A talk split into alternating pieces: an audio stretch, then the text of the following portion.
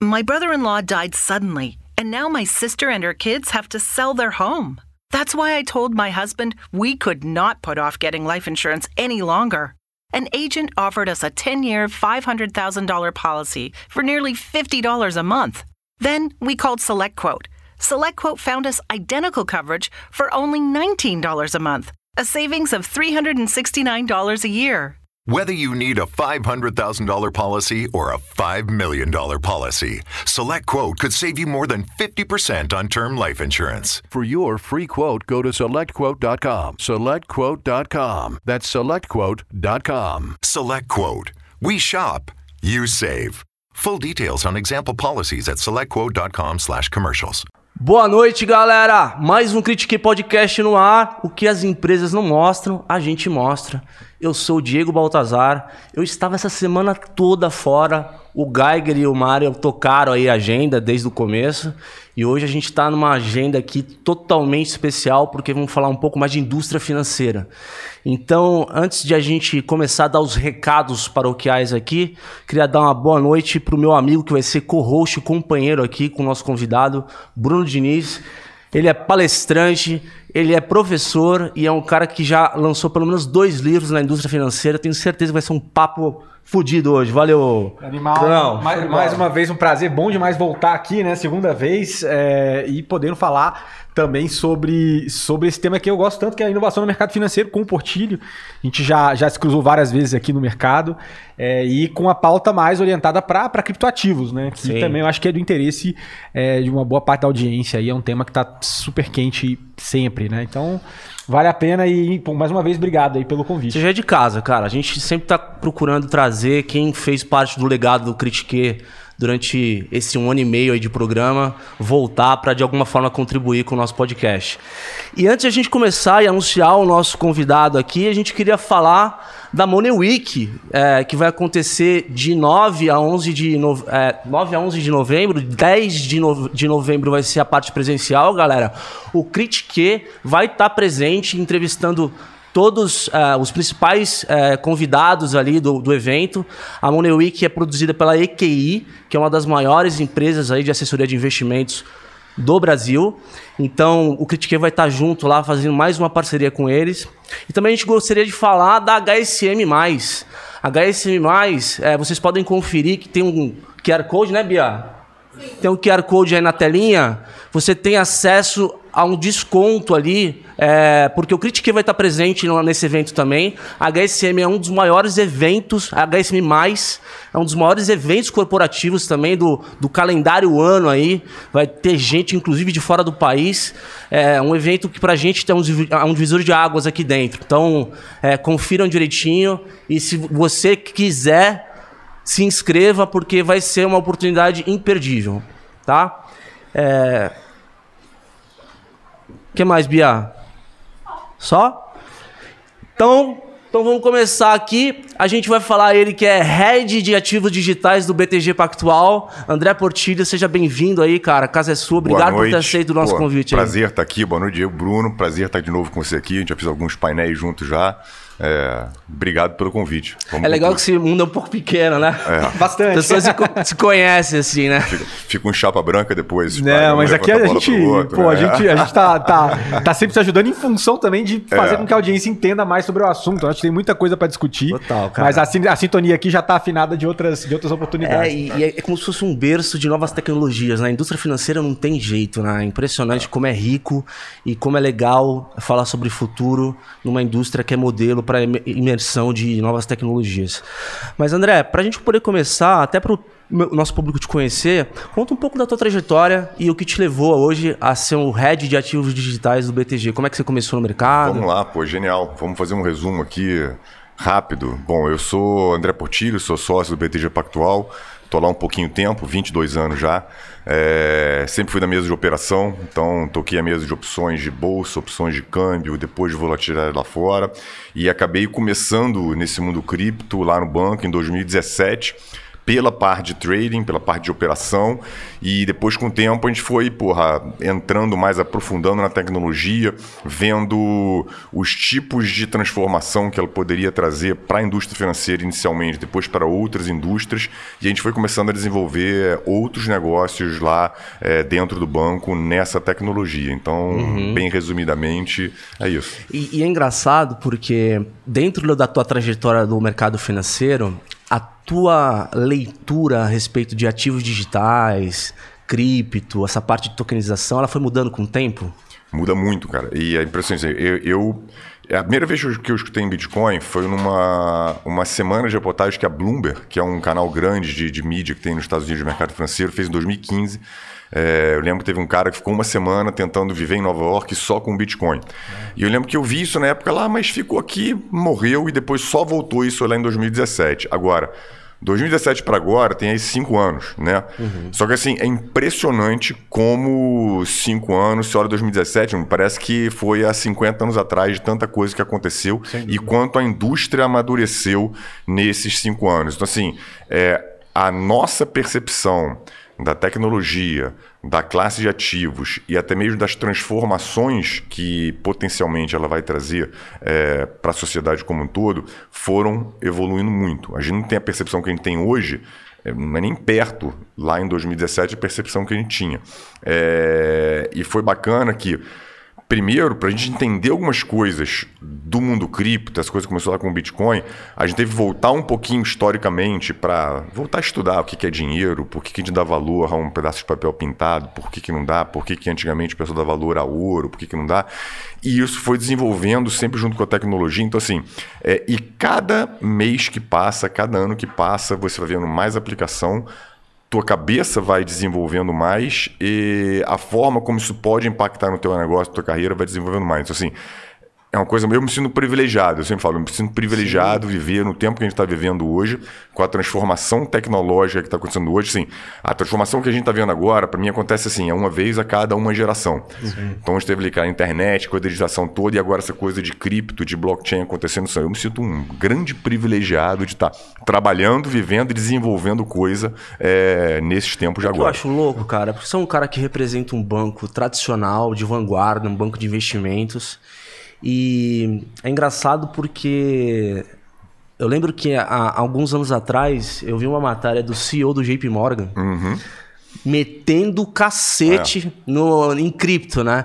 E aí é engraçado como existe um tempo, e esse tempo ele é meio que mestre é, em várias coisas, não só na indústria financeira, mas em um mercado aceitar determinadas, digamos, novas tecnologias. Você acha que foi por falta de desconhecimento ou porque tem que ter o tempo Entender, mesmo? né? Eu acho que assim, é. É, mais do que aceitar, né? Primeiro, acho que você tem que, você tem que exatamente eh, ter uma clareza sobre aquilo que você está você tá falando, né? Assim, e teve, e teve, teve vários tipos de posicionamento institucional. A gente teve instituição é. que falou assim: olha, não estamos olhando para isso agora. E teve o Jamie Dimon também que Isso. desceu o cacete, né? Então, Sim. enfim. É, eu acho que ele parte ele não entendia e parte ele estava também defendendo o, o dele, espaço né? ali, dele né? também, é, né? A, a, ali do, de um cara com aquela competência que ele tem, eu não acredito que saia nada dali que ele não saiba o que, que ele está falando. Né? É igual o presidente do Banco Central falando. O cara não fala nada que ele não queira te falar e te dar algum posicionamento, entendeu? Sim, então... sim, sim. sim.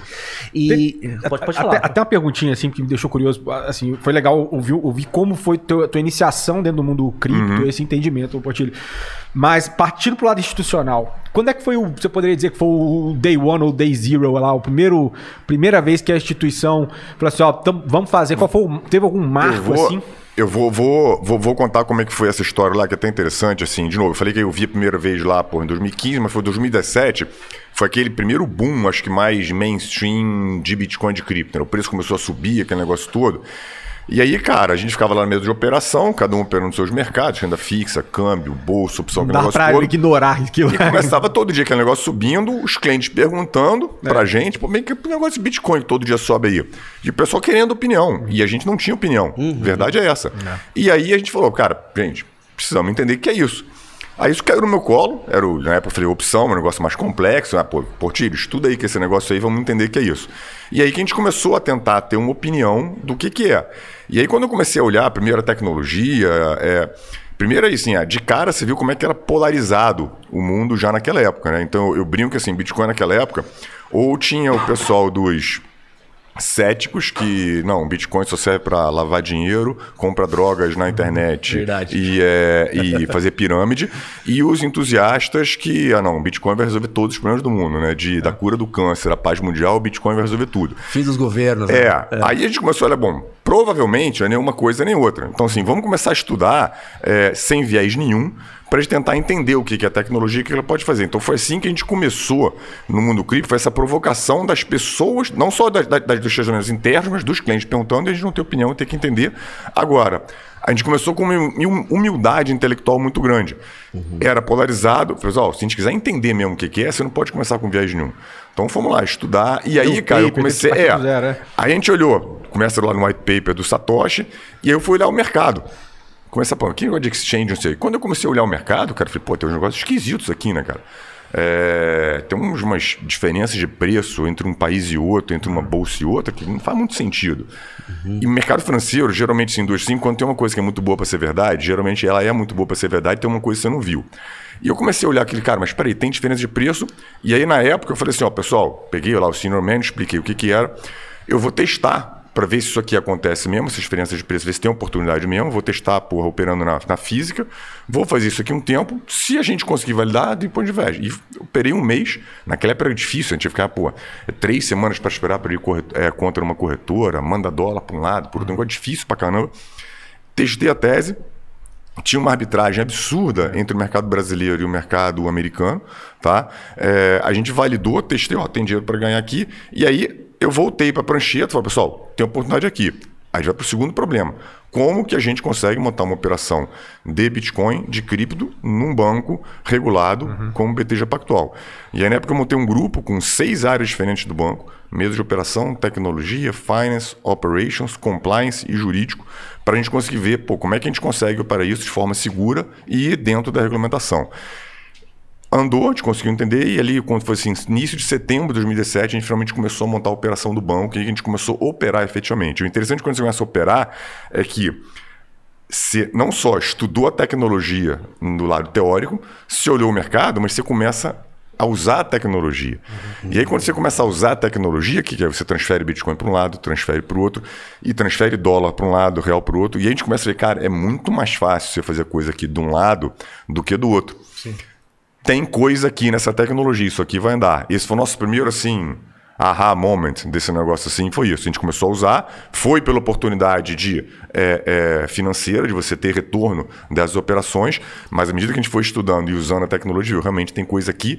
E aí começamos a entender o impacto disso no mercado de capitais. E aí foi, cara, é como o pessoal de cripto é, brinca, entrou pelo buraco do coelho, né? Entrou no... e, e, dessa provocação, então, da mesa de operações é que é, toda a, é. o exercício da instituição olhando para dentro, utilizando eh, tecnologia blockchain para trabalhar a tokenização uhum. né, de ativos e tudo. Foi dali mesmo, então. Foi que... exatamente daí. E, e você vai lembrar, Bruno, assim, nesse mesmo momento, ali final de 17, início de 18, foi aquele final do boom, esteve junto aquele boom dos ICOs, que são as Initial Sim. Coin Offerings, ou seja, as ofertas iniciais de moedas que nada mais são do que é, empresas, projetos que estão captando dinheiro, estavam captando dinheiro para financiar o desenvolvimento desses projetos via a emissão de novos criptoativos no mundo. Uhum. E aí, cara, eu lembro também na época, é assim, muita fraude, né? Muito projeto que não dava em nada, mercado em alta, qualquer coisa cola, né? E aí você olhava nos sites de notícias, era só assim, ah, porra, projeto em fraude, isso aqui é esquema, isso aqui é golpe. E a gente começou a olhar, pessoal, mais uma vez, a gente olha o que está aqui, você tem que sempre ver o que está, o sinal que está debaixo do ruído. Né? Ok, tem golpe pra caramba. Tem muita coisa ruim acontecendo. Mas o sinal debaixo do ruído disso aqui é que você tem empresas, startups, projetos que estão captando dinheiro globalmente sem intermediário. Se esse negócio pega, muda completamente o funcionamento do mercado de capitais. Você não precisa de um banco no meio do caminho para você fazer uma emissão. Uhum. Então você sempre precisa, tá? Mas assim, aqui também foi outro momento que a gente, opa, peraí, temos que entender isso aqui. E aí veio outro processo de desenvolvimento que a gente disse, ó, temos que fazer uma emissão nossa. E aí que a gente decidiu que, ó, temos que fazer uma emissão nossa. A gente acabou em 2019 fazer uma emissão de um token nosso é, para testar também a tecnologia. Então, assim, é tudo engraçado como é que você vai nesse processo de é, percepção, um pouco de estudo, um pouco de prática e sempre com essa interação e também o que eu falo, com essa humildade intelectual muito grande de você tentar entender o que isso aqui pode acarretar. Você, você, trouxe uma coisa importante, que é a questão da humildade intelectual, mas eu imagino que tem um desafio, principalmente nesse começo de jornada, para trazer essa classe de ativos novos e disponibilizar para o público, é, de você é, lidar com o regulatório. Né? Uhum. Como é que foi a jornada de é, regulação a respeito dos criptoativos? Porque antes era meio que, como você falou, é. tratado meio que... Tóxico. É, tóxico. Como, tóxico. É, que, como é que isso está hoje? É, hoje melhorou muito uhum. muito. Ah, principalmente aqui no Brasil, está muito bem parado. É, a gente sempre teve uma proximidade muito grande é, da CVM, principalmente nessa questão de mercado de capitais.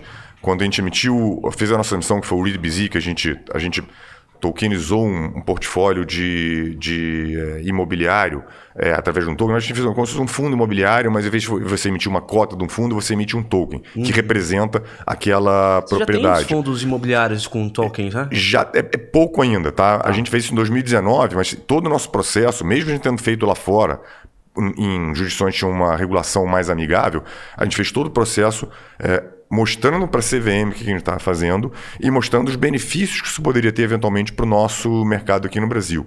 E desde lá de trás, tanto a CVM mais inicialmente, depois o Banco Central, é, tiveram uma cabeça muito aberta de entender a tecnologia e entender qual o potencial que isso tinha de transformação no nosso mercado.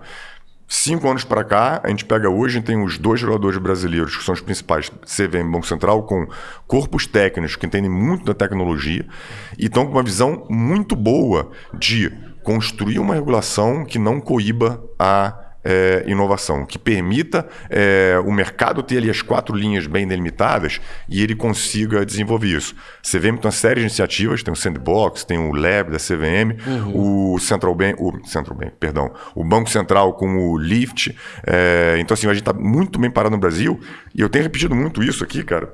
Assim, a gente tem o potencial, por ter o Brasil ter uma indústria financeira altamente sofisticada, uma população que adota a tecnologia de forma muito né? acelerada. É com uma regulação é, bem montada, o Brasil tem tudo para virar um polo de cripto de ativos digitais no mundo. Uhum. É, óbvio, isso tem a ver com PIB, tem a ver com economia, mas sim, é, isso tem muita probabilidade de acontecer e para a gente vai ser ótimo, porque é uma indústria de alto valor agregado, é, gente muito capacitada, então aí é, consegue atrair muito capital.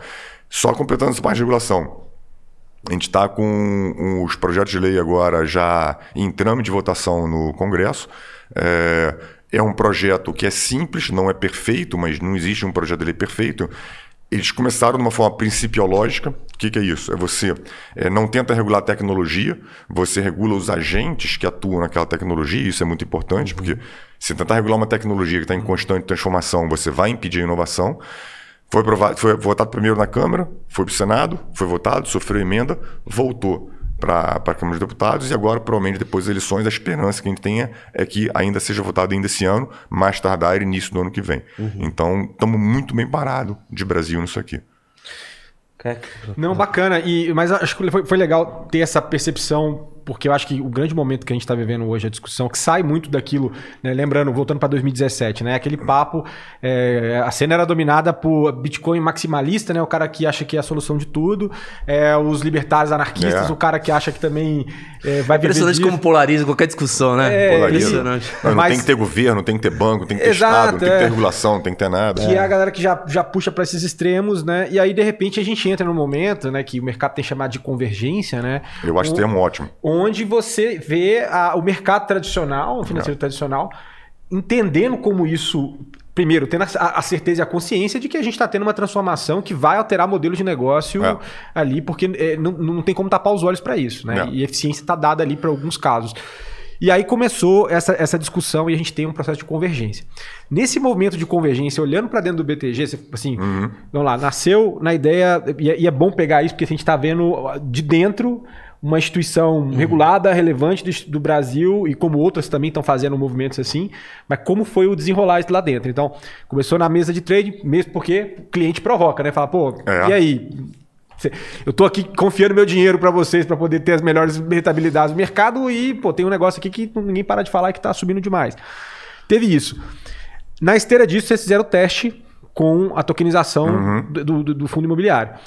Quais são as outras frentes, frentes que atualmente a instituição está trabalhando? né? A Uhum. gente tem o exemplo do Itaú, por exemplo, que criou uma área digital assets, né? basicamente para fazer esse trabalho de tokenização, de tokenização para o mercado. Isso. Né? Então seria assim uma frente atacado. Né? Tem uma frente varejo que é a Mint, que Uhum. vocês têm lá, que é uma exchange. Né? Quais são outras frentes? Eu não sei se vocês estão olhando também fundo, né? ou se vocês estão distribuindo fundos de, de instituições que estão Uhum. trabalhando com, com, com cripto, assim, só para tentar traçar, não sei se research. O que, que tem ali daí de dentro da instituição que está Deixa eu saindo? dar um panorama do que, que tem. Então, como você bem falou, a gente começou lá com essa parte pô, de operação, depois a gente fez a tokenização, que foi uma- um senhor aprendizado para a gente esse projeto. É, e foi esse projeto que é, deixou claro para gente que, olha, a tecnologia tem muito para desenvolver, mas já está maduro o suficiente para você construir negócios em cima dela. E a gente falou, tá bom, temos que ter uma plataforma que a gente seja capaz de fazer isso em escala. Tá? E aí começou lá atrás, foi um embrionário projeto que acabou virando a Mint. É, antes da Mint, no início do ano passado, 2021, em abril, a gente lançou o nosso primeiro fundo de Bitcoin para varejo com gestão própria. Foi o Bitcoin 20, que ele investe 20% em Bitcoin. Foi o primeiro fundo é, de Bitcoin, de cripto, gerido por um banco do Brasil. Eu só não falo que é do mundo, porque teve um banco alemão lá que fez um negócio para atacado. Então, é, logo depois a gente fez o Bitcoin 100 e depois, no final do ano passado, a gente fez o Ethereum 20. Isso foi antes do Hashdex? Ah, foi depois da Hashdex. A gente distribui, funda- a gente foi o maior distribuidor da Hashdex, do ETF deles. É, a gente fora a distribui nossa plataforma. né? É. Esse foi o primeiro fundo onde a própria gestão era do banco. E, e aí, logo depois desse ano, o projeto Mint ganhou, é, é, ganhou corpo. A gente.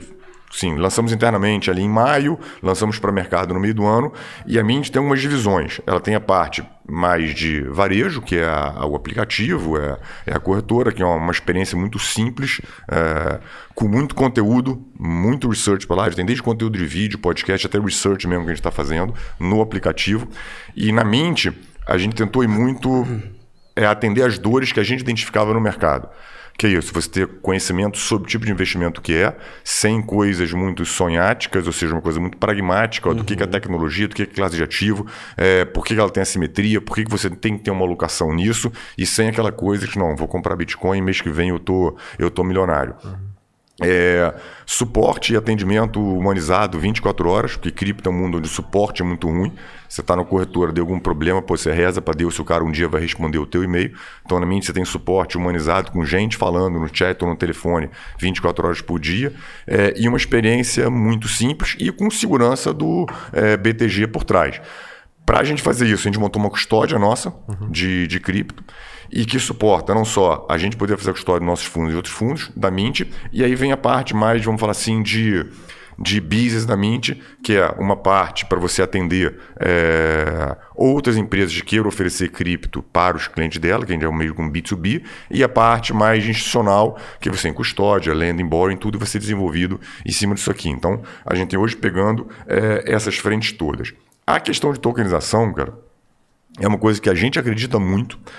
Assim, é, o mundo vai ser tokenizado. Para mim, é, é a questão. Eu tenho muito mais dúvida do timing do que do, do se vai acontecer ou não. Eu brinco assim: não é se, é, é quando. É, a agenda tem desafios regulatórios. Hoje, é, a nossa regulação, embora ela esteja evoluindo, ela- a- não só nossa, a regulação de valor mobiliário de security é uma regulação muito antiga no mundo. Isso vem lá do Securities Act de 1933 nos Estados Unidos. Então é muito antiga. Embora ela tenha sofrido evoluções, na essência ela é, é muito antiga. E, e eu sempre faço a analogia de que é uma regulação e é uma até mesmo uma infraestrutura que a gente tem na indústria financeira que foi feita para o mundo analógico. O nosso mundo financeiro já é digital. Teu dinheiro é digital, uma ação é digital, uma debênture é digital. Antigamente não era. Antigamente teu dinheiro era um pedaço de papel. Você comprava uma ação da Petrobras, era um pedaço de papel que você comprava e botava no cofre. Você comprava uma debênture de uma empresa, era um pedaço de papel que tinha um cupomzinho lá que você destacava, chegava na empresa, dava no balcão e recebia dinheiro de juros daquela coisa ali. E todo o arcabouço... Destacava o cupomzinho? É, o cupomzinho, exatamente. O cupom vendia, você destacava. E todo o arcabouço regulatório e da própria infraestrutura que a gente tem hoje é o mesmo que foi montado para esse mundo. É digital, mas a estrutura é mesma. Toda a questão de ter um custodiante, um depositário central, um escriturador, tudo isso foram formas de você controlar esse mundo analógico. Nessa realidade nossa hoje, de internet, tudo 24 horas por, por dia, é, você não precisa mais disso. E a analogia que eu faço, que eu brinco, é como se tivesse um carro que é todo digital, mas ele está funcionando em cima de um chassi analógico. Hum. E eu falo assim, cripto é o chassi digital para esse carro que já é digital. Cripto eu estou me referindo à tecnologia, uhum. classe como um tudo. E, e aí você volta para a questão da tokenização, é, para a gente conseguir, é, de fato, trazer os benefícios e os ganhos de eficiência da tecnologia para o cliente final, que é baratear o processo de emissão, você ter um processo mais simples, cortar intermediário, você tem que ter a possibilidade de você fazer o processo todo da forma digital. Hoje a regulação não permite ainda. Então hoje eu tenho que fazer todo o processo de registro de uma oferta normalmente e botar um token em cima dele. Uhum. Então hoje eu não consigo trazer os benefícios da tecnologia para o cliente final em termos de eficiência e barateamento. É uma gambiarra no processo Exatamente. dada da, da, situação. Os sandbox, né? é, os sandbox da CVM estão começando a testar coisas que vão, vão permitir isso. Então, assim, a evolução está dada. Se vai demorar um ano, três anos ou cinco, eu não sei, mas, uhum. mas vai acontecer. E a gente está se preparando para, quando esse mundo estiver de pé, a gente está preparado para oferecer para os nossos clientes, trazer todos esses benefícios que a gente tem da tecnologia. Tá? Interessante, eu queria até colocar um ponto aqui, aí eu abro para vocês dois, que é a questão do surgimento de novos modelos de negócios advindos de novas tecnologias, né? Então, a gente sabe já há bastante tempo que os bancos viraram grandes empresas de tecnologia. Uhum. Né? E uma das coisas, até por ser um grande hub de dados, cada um deles pode, no futuro, ou já está fazendo, desenvolver um portfólio relacionado à prestação de serviços de tecnologia, por exemplo, fornecer um banking as a service. Uhum. Onde que é, você acha que é estratégico para os bancos no futuro, no sentido de usar a tecnologia das criptos, o blockchain, para poder é, fazer, por exemplo, uma tokenização, uma moeda digital de um marketplace? Né? Vamos, vamos, vamos pegar a notícia aqui do, do, do, é, do Mercado Livre, uhum. que lançou a moeda uhum. digital deles em agosto. É, você acha que os bancos podem é, mergulhar nesse know-how para poder prestar serviço na ponta para essas empresas? Eu não vou dizendo que eles podem, eu vou dizer que eles têm que fazer, porque se eles é. não fizerem, eles não vão existir mais. É porque sempre teve muita resistência, né? Acho que agora é um caminho sem volta, né? É, a, a, questão curiosa aí, cara, e, e, tem muito essa questão de se. Essa questão antiga, né? O Bruno deve saber assim. É, quando que as big techs vão entrar no setor financeiro, quando não vão, e a gente tem já várias inserções aí, tem o WhatsApp, que aqui no Brasil nem pegou muito o WhatsApp tomou umas uhum. porradinhas no início ali. Total. É, PayPal. Mas assim, é, algumas coisas aí. Primeiro, a, a, a, concorrência e quem presta cada tipo de serviços vai ser cada vez mais embaralhado. Uhum. Tá? Porque, no final das contas, cara, o banco tem um cliente na ponta, ele tem um tipo de coisa, ele vai poder oferecer uma porrada de coisa para aquele cliente. Da mesma forma que é, uma empresa de varejo, uma Magalu também, ela tem um cliente na ponta, ela faz serviços financeiros também. Tá? Então, assim, a, a, a concorrência cada vez mais fluida e mais confusa. Agora, é, pegando a tecnologia para isso, eu acho que vai ser nesse caminho. A gente fala que assim, é, é, cripto, a tecnologia de blockchain vão ser os novos trilhos do mercado financeiro. Os trilhos que é por onde o mercado financeiro, a indústria financeira faz as transações, por onde as coisas acontecem, e isso vai ser cripto. E os bancos vão ter que se, que se adaptar. E aí, cara, você vai ter N modelos de negócio. Por exemplo, a gente tem uma área muito grande de bank as service, como você falou, uhum. que basicamente é que é, olha, já quem tem uma infraestrutura que ele sabe fazer, por que, que eu não posso oferecer isso para outras pessoas que não que querem, que tem um cliente, que querem oferecer um produto financeiro para ele, mas não querem montar essa infraestrutura. Ele vai, eu divido a comissão com eles e ele oferece para o cliente. É fantástico o negócio. A lá, a lá é a Amazon, né? É. Como muita gente. A Amazon é, que, é, assim. que, que acho que é, é bom para ajudar a ilustrar. A Excelente exemplo. Né? Você domina essa capacidade, você pluga, você é consumível, é. você está pegando a sua expertise, envelopando ela, embalando né, expertise no caso tecnológico regulatória e colocando a, a serviço do, do, seu cliente, né? Mas, Portilho, aproveitando que você, a gente pegou nesse papo, a gente entrou nessa seara aqui de falar é, mercado, é, mercado livre coin, né? Que, ou seja, criando sua moeda digital, que no final das contas vai ser ali um, um grande viabilizador dentro do seu, do seu ecossistema ali. Uhum. E, enfim, é, a gente teve o caso do Nubank também, quando o coin, né? uhum. né? Entrando nessa seara, você enxerga é, é, é, como que você enxerga essa questão das empresas, qual o racional que você consegue ver das empresas criando as suas próprias moedas digitais, Uhum. né? É, qual que é a sua visão de futuro para esse processo acontecer de forma cada vez mais intensa, é, com mais empresas, ou, ou- ou talvez dizer assim, é, é, é, dado que a gente tem grandes ecossistemas como esses que, que a gente acabou de citar, que estão Uhum. lançando as suas moedas, é, é, é, é, imagino que na tua visão, é igual você falou, se você não lançar, você não vai existir no novo contexto, né? Você consegue elaborar um pouco pra gente do, do- do como você vê o racional é, e num futuro onde cada empresa está lançando seu token e aí você tem essa multiplicidade, inclusive de utilização disso dentro dos ecossistemas, né? Delas. Eu acho que isso vai acontecer. A, a questão aí vai ser muito do. Assim, lançar um token então é muito fácil. Sim, sim. tá? É, a barreira é mínima. É, a questão é como é que você traz isso para o teu modelo de negócio e como é que isso gera de fato um benefício para o teu cliente. Amarra incentivo e tudo mais. Exatamente. né? Então assim, agora eu vejo é, esse mundo de você ter esses tokens próprios das empresas como é, alavancador de comunidade, de fidelidade, é um instrumento muito, muito poderoso. Eu brinco que é o programa de milhas, não é 2.0, o mercado é Coin, inclusive, eles 5.0. estão usando para cashback, né? É. Você pode Co- fazer começa cashback, assim, né? você começa assim. é- é- e, e o legal que é isso, assim, eu sempre dou esse exemplo também assim. A tecnologia nova, geralmente ela começa copiando a tecnologia antiga com algum ganho de eficiência, ou é mais barato, é mais assim. A inovação acontece no segundo momento. Então, assim, é. A gente está começando esse ah, é um pro- programa de milhagem ali, meio 2.0. então, mil- Agora, a- as interações começam a acontecer. A, a gente não viu a inovação ainda. A inovação vai começar ainda nesse campo. E aí eu dou um exemplo dessas coisas. Olha o que a gente tem. A gente tem PayPal lançou cripto, começou a ter compra e venda de cripto em 2020, se eu não me engano. Aí depois veio o Mercado Livre aqui no Brasil.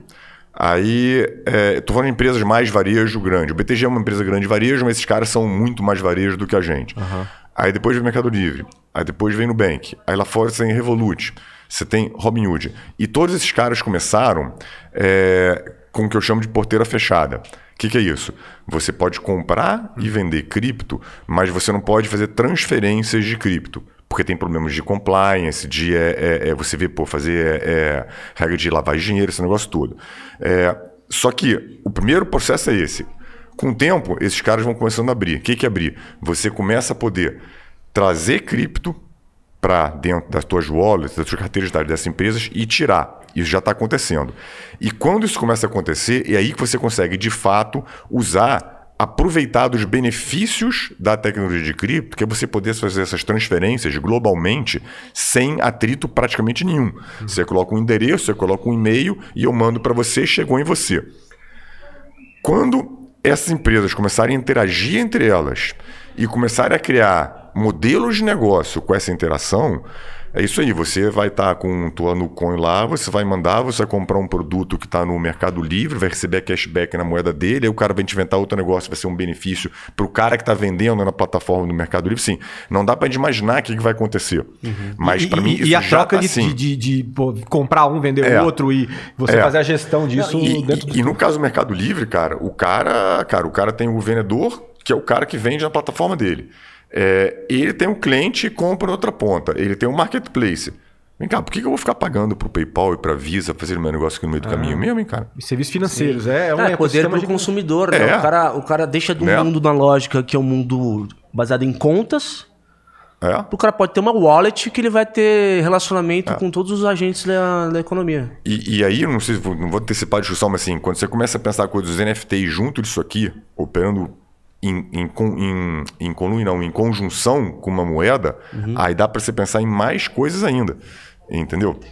E, e esse é um papo interessante, puxando até a- o fio aí da, de NFT, né? É, a gente tem. é, virou buzzword, né? Hoje em dia, né? que Virou palavra do momento pra gente falar disso, muito asso- associado à arte, né? É, mas o grande ponto é quando a gente conseguir dissociar isso e o É. conceito de NFT ficar tão claro, onde você não precisa mais ficar. É, pô, ter que ficar entrando em embate para falar que é um JPEG que o cara colocou na blockchain, assim, e, e de fato você vê utilidades, né? E Uhum. tem diversas, né, Portilho? Desde a indústria É. de, de tickets, É. é, enfim, é, como você falou, você começa a acoplar isso dentro desses modelos, a gente tem uma E, revolução. e, e, e esse negócio- e aí, voltando para a questão dos tokens, cara, eu acho que a gente só está começando, como eu falei. Cada vez mais as empresas vão entender o poder que é você ter um token, uma moeda sua. Moeda aí não é sentido de moeda pô, soberana, mas uma, uma coisa que permita que as pessoas participam, tenham benefícios e fiquem dentro do teu, do teu sistema, né? É, isso é um negócio interessante, cara. É, você já teve na Inglaterra, ali perto da Revolução Industrial, é, foi um momento que faltou metal, faltou moeda. A economia estava crescendo, faltou moeda, e os negócios começaram a imprimir. A imprimir não, cunhar as suas próprias moedinhas, seus tokens. Eles chamavam de tokens. Então você tinha lá uma porrada de token da tua, que era basicamente assim, olha só, é, eu não tenho troco para te dar aqui não, mas olha só, quando eu tiver uma moeda de ouro que eu te dou, mas eu tô te dando essa moedinha aqui que é da minha loja, representando- quando eu tiver, é, Tem a, ma- ma- É. minha- a minha a boa É fé isso. aqui que tá no... Então, assim, até um negocinho que, pô, parece que isso aqui inventaram agora, mas não, isso aqui já teve experiência disso muito lá atrás e, assim, não é tão diferente assim, não, tá? Mudou a tecnologia, mas a finalidade era parecida, entendeu? Certeza. E, e eu, eu- se eu não me lembro, acho que teve uma frase que esse- acho que foi o André Antonopoulos, que é um. um- Aham. Tem vários livros dele publicados É. sobre cripto e tal. Não tenho certeza se foi a- de autoria dele essa frase, mas dizendo que no futuro a gente vai ter praticamente três tipos de, de, de- de dinheiro. Né? É people's money, o Bitcoin é o people's money. É o dinheiro do povo, a rede é, é o povo que tá ali, que, que mantém ela e tudo mais. É, company's money, a gente tá, tá vendo stablecoins, essas emissões todas. E, e- e- e government, government money, que a gente já tem hoje em dia, mas ele É. tá também migrando, virando CBDC, né? As moedas digitais dos bancos centrais, com real digital e tantas outras que a gente tem visto. Esse ponto é interessante, né? Dá pra gente pegar um gancho também. O seguinte, né? A gente falou de extremos aqui no começo da conversa. É, tem muita gente que acha que o- os ANCAPs, ah, vai um mundo livre de governo. Do outro lado, não, que, puta, vai flopar e o caramba, isso é passageiro. Você acha que no final do dia, nesse meio termo que vem o futuro aí, você acha que os governos, eles perdem força? É, complexa pergunta. É, eu acho que os governos é, têm, têm ganho muita força. É, Nos últimos 50 anos, a gente tem um mundo hoje mais estatal do que ele era talvez há três décadas atrás. É, e isso acontece ciclicamente na história, se você for olhar, tá?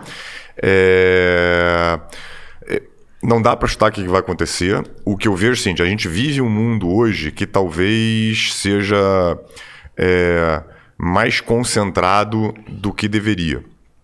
É, não só na parte, vamos falar assim, é, de dinheiro governamental, tá? É, vou dar um exemplo. E eu brinco assim, se tiver um marciano hoje que pousar na Terra, ele vai ver que tem um país que tem 6% da população mundial, é, 20% do PIB, e ele é responsável pela emissão de 70% da reserva monetária desse mundo, é os Estados Unidos. Né? Para qualquer país no mundo, você tem uma nota de 100 dólares, você tem que produzir valor equivalente a 100 dólares. Para os Estados Unidos deve estar quanto? Um cento para ele imprimir uma nota de 100 dólares. Então, assim, é, se vê um marciano aqui, olha isso aqui, porra, faz muito sentido isso. Aí você tem que explicar para ele de onde veio, que o cara tem um exército mandando muito assim. Tem uma situação hoje de muita concentração na parte, vamos assim, monetária de governo, que é o peso do dólar. Provavelmente isso não vai ficar assim pelos próximos 50 anos. Ah, mas o dólar vai acabar? Não, não vai acabar. Da mesma forma que a Libra já foi assim e não acabou, mas deixou de ser a moeda dominante. Não sei qual vai ser, mas provavelmente esse mundo vai ser diferente.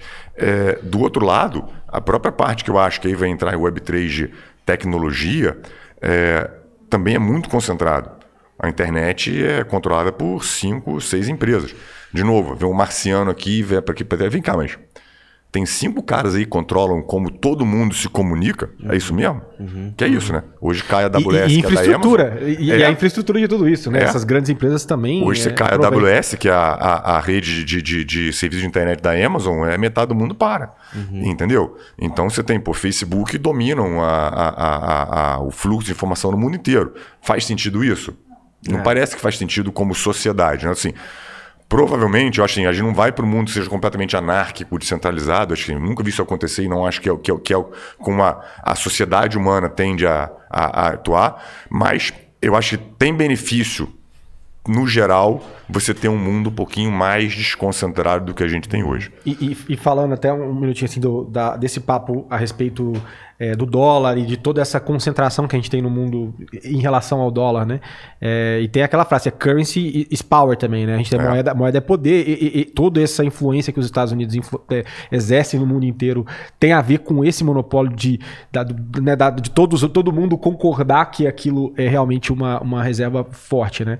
É, só que a gente está passando agora no momento, e até teve um paper do FMI recente uhum. falando do potencial perda de dominância do dólar. Uhum. Né? Isso já tem várias mordiscadas que estão acontecendo e no outro lado, olhando em fronteira também tecnológica de qual que é a nova corrida que dá para fazer isso? A gente tem China, né? Uhum. Com o yuan digital, uhum. né? Que ao mesmo tempo a gente sabe que a China tem o seu, o seu é, o seu regime ali autoritário, né? E existem várias preocupações no sentido de amplificação de controle. Só que, bom, eles podem fazer isso na China, só que agora estão tentando fazer isso de uma forma uhum. mais global. Até saiu uma notícia recente que a China perdoou dívidas de alguns países africanos é, e uma das contrapartidas que eles queriam era que você passasse a fazer negócio com o yuan Isso. digital.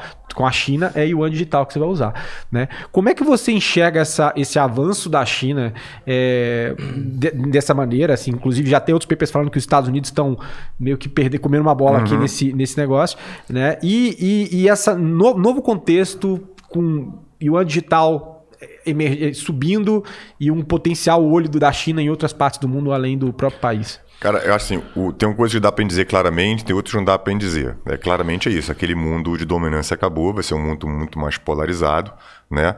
É, agora sim, pô, acho certamente a China vai forçar, e pelo menos ali pô, nos arredores dela na Ásia, ela já é dominante e vai empurrar a goela abaixo o Yuan para o resto dos países ali que estão meio no arco de dominância dela.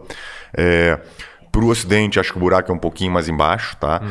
E principalmente agora, depois dessas últimas semanas, que teve essa. Não sei quem está acompanhando, sim, essas últimas duas semanas teve o congresso lá é, do Partido Comunista Chinês, uhum. uhum. e onde, de fato, o, o, presidente é, consolidou de novo poder, é o cara mais poderoso da China desde Mao Tse Tung.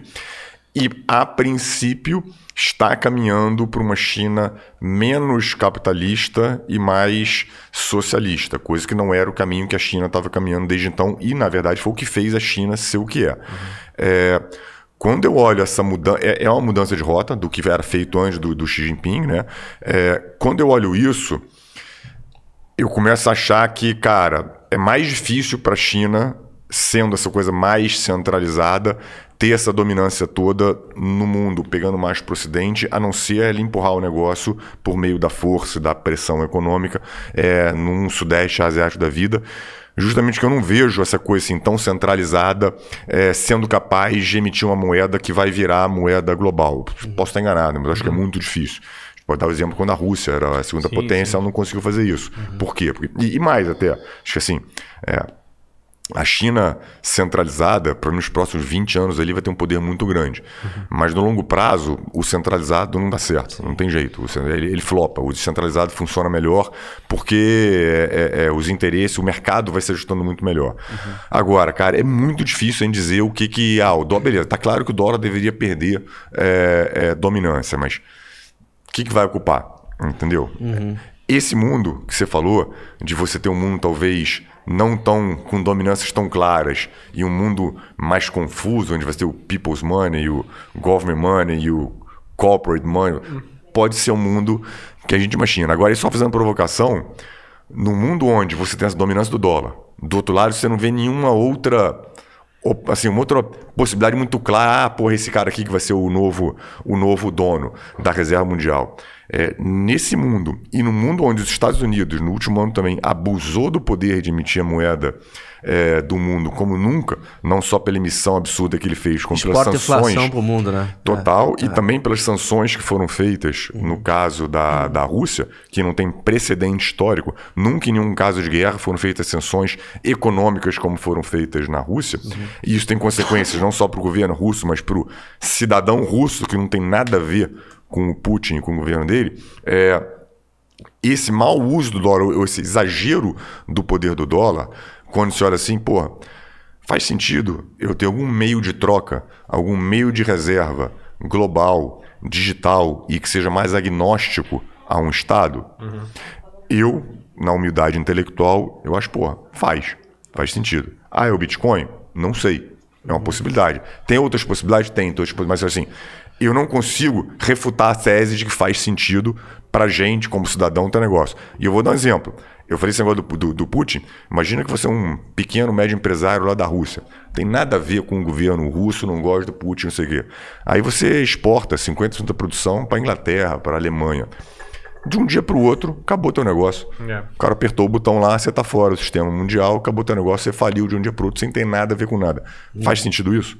É. Mas, mas é interessante sentido. que você colocou, Portilho, assim, se a gente parar para pensar, o precedente de você. Porque antigamente não tinha ponto fugir. Você ia, você, você é, ficava debaixo é, da possibilidade de viver em cima da moeda do país onde você tá, tá vivendo. Uhum. É, é, é era em cima disso que você vivia. Hoje existe o precedente. Com, com a, né, o marco do Bitcoin para frente, você tem. Eu posso fazer minha vida em cripto. Eu posso uhum. viver, viver, viver, pagar minhas contas e tal e, e, receber em Bitcoin, Ethereum, o que quer que seja, né?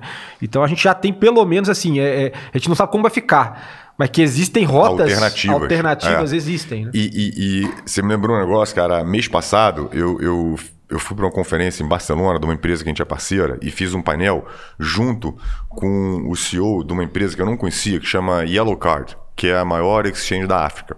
Hum. Cara, um americano da Louisiana, história super legal. O cara, pô, se mudou pra Nigéria com passagem só de ida, montou a porra no exchange de cripto lá.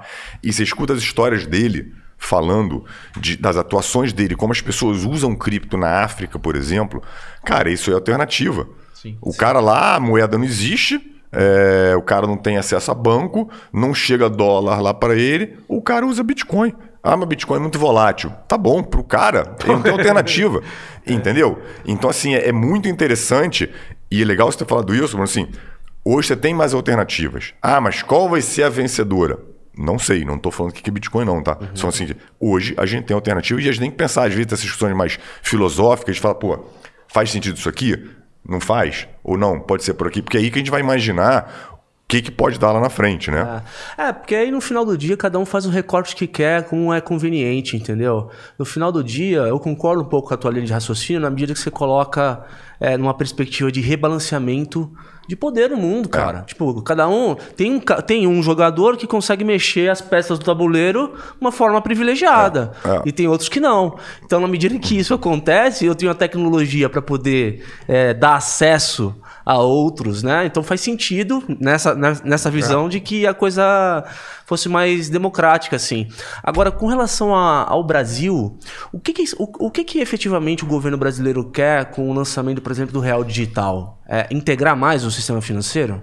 Cara, é, é, Por exemplo. O, o, o, Real Digital, o Banco Central, vem tendo uma agenda de inovação. É, que a gente tem N exemplos aqui, tem Pix, tem Open Finance, agora com o Real Digital. E, e, tudo isso meio que na cabeça dele, isso vai convergir lá na frente. Uhum. É, o Roberto Campos Neto, que é o presidente do Banco Central, tem sido bem vocal a respeito disso nos últimos meses. É, e eles estão com uma visão, cara, bem avançada. É, inicialmente, o Real Digital não vai ser para varejo, pelo menos é isso que tem hoje definido pelo Banco Central vai ser uma moeda que vai servir como forma de liquidação, de transferência entre os bancos, mas ela vai ser meio que ali o, o, o motor para você poder trazer essa tecnologia de cripto para o mercado é, como um todo, para a indústria financeira brasileira.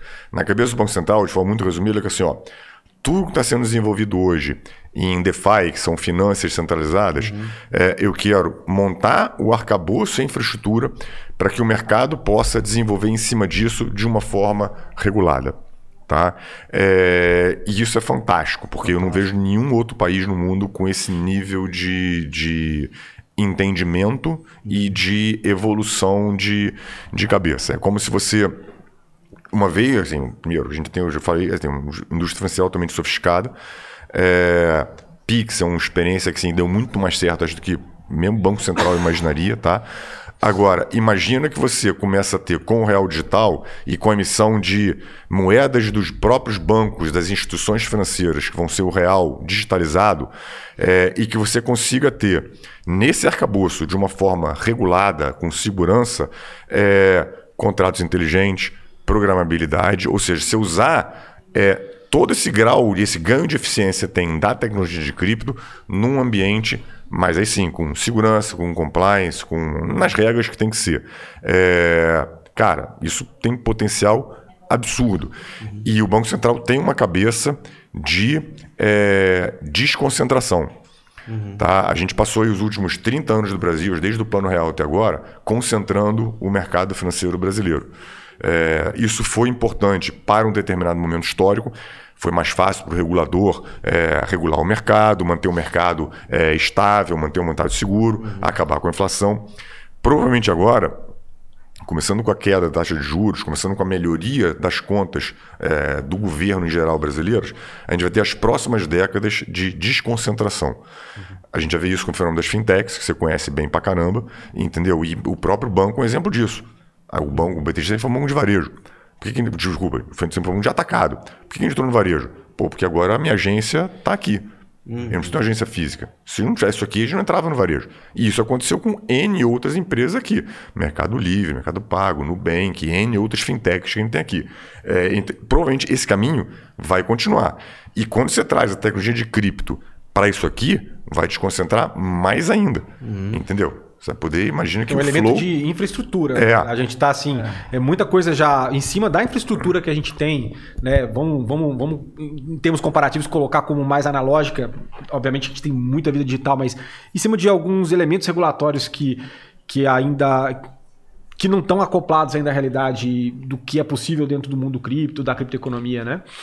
Quando você transpõe esse, essa nova camada de infraestrutura, né, com, programa, com, com dinheiro programável, real uhum. digital dentro dessa história, né, com um entendimento mais harmonizado sobre o que, que como a instituição, o, o, regulado entra nesse, nessa história, uhum. né, para de fato colher os benefícios, não fazer, às vezes, uma gambiarra de ter toda a tecnologia. Você lança um token, mas você tem que, para ser compliant, né, para seguir uhum. a regulamentação, você tem que amarrar um negócio que que é analógico, né? É, então, quando tiver essa pacificação, e eu entendo que o Brasil está correndo para isso, acho que uma grande beleza de tudo isso é o para o real digital é o, o, próprio Banco Central chamar dentro de um laboratório que é o Lift é, potenciais empresas que estão experimentando esse, esse negócio e, e, e tentar viabilizar o, o, caso de uso em fase beta, em fase experimental, uhum. antes de soltar isso para o mercado. Já nasce já é. com, com, com, Mas, por exemplo, pergunta do leigo aqui, tá? Real digital como que o real digital, no conceito que ele está montado, pode ser um, um destrave para novos modelos de negócio? Como que as pessoas podem desenvolver em cima da tecnologia para usar o real digital para... Do, do, jeito que está hoje, de novo, é, vai começar com o real digital sendo uma, uma, um instrumento de atacado, ou seja, vai servir para bancos transacionarem entre eles. Tá. Só que é, os bancos vão emitir os seus próprios tokens de real. Uhum. Tá? E aí você, você vai ter o Flow, por exemplo. O Flow vai querer, a Critique vai querer, vou querer mandar uma, uma, uma moeda nossa, de vocês. Você vai criar, vai ter lá o que, que você vai querer fazer com isso aqui, tem um modelo de negócio, você vai mudar, e você vai poder plugar isso aqui de forma automática. Essa tecnologia de maneira que eu vou querer comprar essa moedinha, eu vou mandar pela por blockchain, um token desse que representa um real vai cair na tua carteira e eu vou receber a tua moedinha em troca disso aqui. Só que isso você não vai precisar passar por Entendi. banco, por nada. Vai ter um fator de conversão tec... ali, né? Vai ter o que você quiser fazer. É. A tecnologia de cripto, de blockchain, ela é, é, é, ela é muito, tem muito menos atrito e muito menos bloqueio para você transacionar. É, e aí, tentando assim resumir, ele é muito, ele é muito mais... Fácil de você, é, não vou falar que é interoperabilidade, mas você, você transacionar as coisas entre elas e você programar como elas é, acontecem. E à medida que você tem esse tipo de programabilidade e você começa a ter as tuas carteiras é, que Eu ver como é que eu vou explicar isso aqui sem entrar na parte técnica, tá? Uma vez que você tem carteiras que você controla e que você consegue dizer como é que essas transações vão acontecer, é, você passa a depender menos das empresas que estão na ponta e passa a depender mais do que, que você quer fazer com aquele teus, com teus ativos e com a tua cripto. Então, esse exemplo que eu dei aqui, imagina que você tem um token do, do Critique, que você imaginou que é um uhum. modelo de negócio, você vai ter um contrato inteligente e eu vou querer interagir com você, eu vou ligar a minha carteira nesse teu contrato inteligente e eu vou mandar real digital para você, vou receber coisas e você vai poder transacionar. Ah, agora eu quero plugar no Mercado Livre. Eu vou plugar no Mercado Livre com a minha wallet, tá? Não preciso ter senha dele, não preciso ter nada, e vou transacionar. Aí lá eu vou ter alguns benefícios aqui, assim. É, muita coisa que vai começar a acontecer nesse meio do caminho que essa tecnologia permite. E isso está pensando localmente. Pensa que tudo isso também pode ser feito globalmente, globalmente. porque a tecnologia não tem fronteira. Uhum. Então, eventualmente, você vai poder fazer tudo isso aqui, mas você vai poder interagir com um cara na Lituânia, com um cara em Singapura. Sim. Então, assim, é... E, e, você pode travar, tá? e você pode né, travar operações ali no sentido de utilizar contratos inteligentes para, por exemplo, você, você usa um contrato, no, no, no, em vez de ter uma instituição intermediária, você tem um, um, cripto de um lado de cá, vamos dizer, o caso real digital, que é um pouco do que o Banco Central está querendo uhum. é, colocar, que é as finanças centralizadas. Né? Uhum. A gente coloca isso numa operação, aquilo ali fica travado, aquilo ali pode, eu posso receber remuneração, isso automaticamente, porque o contrato é, é programabilidade dentro do sistema financeiro, sem necessidade de um, de um terceiro para poder fazer isso. E no exemplo dos mais simples, né? eu posso juntar esse, esse, esse recurso, meu e teu, a gente aposta que o Palmeiras Palmeiras vai ganhar, vai ganhar o jogo amanhã, né? E de repente esse contrato aqui ele busca ali oráculos para poder responder essa pergunta, né? Quem, quem, ganhou de fato o jogo e junta o dinheiro e manda para a carteira minha Isso automático. De, de, quem, de quem venceu de, a aposta, é. né? Isso programado, quem, quem faz essa coisa toda é o blockchain, é a rede. Não é mais uma instituição que está dizendo o que está acontecendo. A rede controla o que está acontecendo. E, e é impressionante, nos últimos anos, o exemplo que o Banco Central do Brasil deu é, com relação a essas plataformas, esses modelos que foram construídos como o Pix e o Open Finance, porque o Pix é um caso que inclusive o Brasil está exportando para outros uhum. países, Colômbia e Canadá, por uhum. exemplo. E o próprio Estados Unidos, uhum. o Fed tá tá para lançar tá, aí. Tá atrasado, o Fed não. O Fed não. Ia ser 2023, acho que ficou para 2024 já. Pois é, é pois e é. Não te, e não tem a, a, a, forma como foi montada aqui é você obrigar as grandes instituições que tem um número a partir de 500 mil é, é, correntistas ali a oferecer, disponibilizar o, o Pix. Então, quando você tem. Você já sai em largada com os grandes tendo essa, essa disponibilidade para o seu cliente, é um efeito de rede. Você começa a ter Sim. os outros menores também plugando, dando essa possibilidade seu E cliente. aí, uma coisa que é interessante é a arquitetura do Pix, ela, ela meio que focou no centro de massa dessa arquitetura uma coisa agnóstica de forma que o Banco Central uhum. fosse é, pervasivo para os agentes econômicos ali embaixo. Agora, quando você vê as experiências é, iguais nos outros países, ou era uma grande empresa, uhum. tipo um JP Morgan, ou mesmo uma Thyssen, que, que fazia ali o ecossistema dela, do que de fato um órgão do Estado uhum. colocando condições iguais para todo mundo, né? Acho que pode ser um puta do modelo. É. É. E, e, de novo, a, com o Real Digital, a ideia que o Banco Central tem, olha, eu vou fazer a infraestrutura, tá? É, o Pix os bancos fizeram muita infraestrutura, mas assim, eu vou fazer infraestrutura e isso aqui, cara, o mercado vai usar como ele achar que, que vai Sim. ter que usar. Uhum. Tá? E assim, dá para imaginar bastante coisa que vai que vai surgir. E coisas bobas, tá, cara? Que você pode fazer, assim, coisas de papai, por exemplo, desde você, é, sei lá, comprar um automóvel. Com essa tecnologia de cripto, você pode fazer isso aí de uma forma completamente automática. Você, uhum. você tem um token que representa o teu DPVAT. Aí você colocou isso num contrato inteligente. Aí eu vou e coloco reais digitais ou toque aqui que eu estou comprando aquilo ali. Tá certo de acordo com o que foi acordado? Isso aqui vem para cá, isso aqui vem para cá, ninguém encosta, você faz a transação toda em segundos sem custar nada, custando sem problema de confiança. centavos, e, sem problema de confiança. E é muito louco porque a gente fica meio tateando, porque uma coisa é a gente fazer, fazer análise é, no começo de uma revolução, né? Outra coisa é a coisa, a coisa iniciada quais são os novos modelos de negócio que a gente nem é. imagina que vão nascer por é. conta disso. É muito doido, é. né, cara? Mas isso, isso me traz uma pergunta aqui, é, Portilho, que eu acho que é tem a ver, que acaba pegando toda vez que a gente fala sobre, sobre convergência, né? Desse encontro de mundos uhum. do mundo tradicional, que o pessoal chama de TradFi, né? Com, com DeFi, finanças descentralizadas, mundo centralizado, né?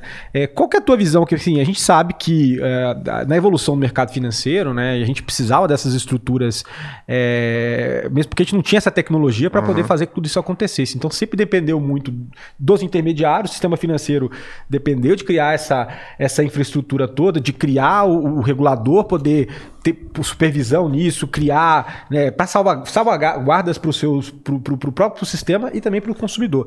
Né? E aí a gente entra com, com, com, a realidade cripto. E a gente começa a querer ver uma aproximação. Uhum. Só que são conceitos diferentes. A gente está falando de um, de um mundo centralizado dentro das instituições e descentralizado. Então, até quando o, o centralizado e o descentralizado conseguem coexistir? Porque se a gente parar para pensar de uma forma bem, bem simplista, né?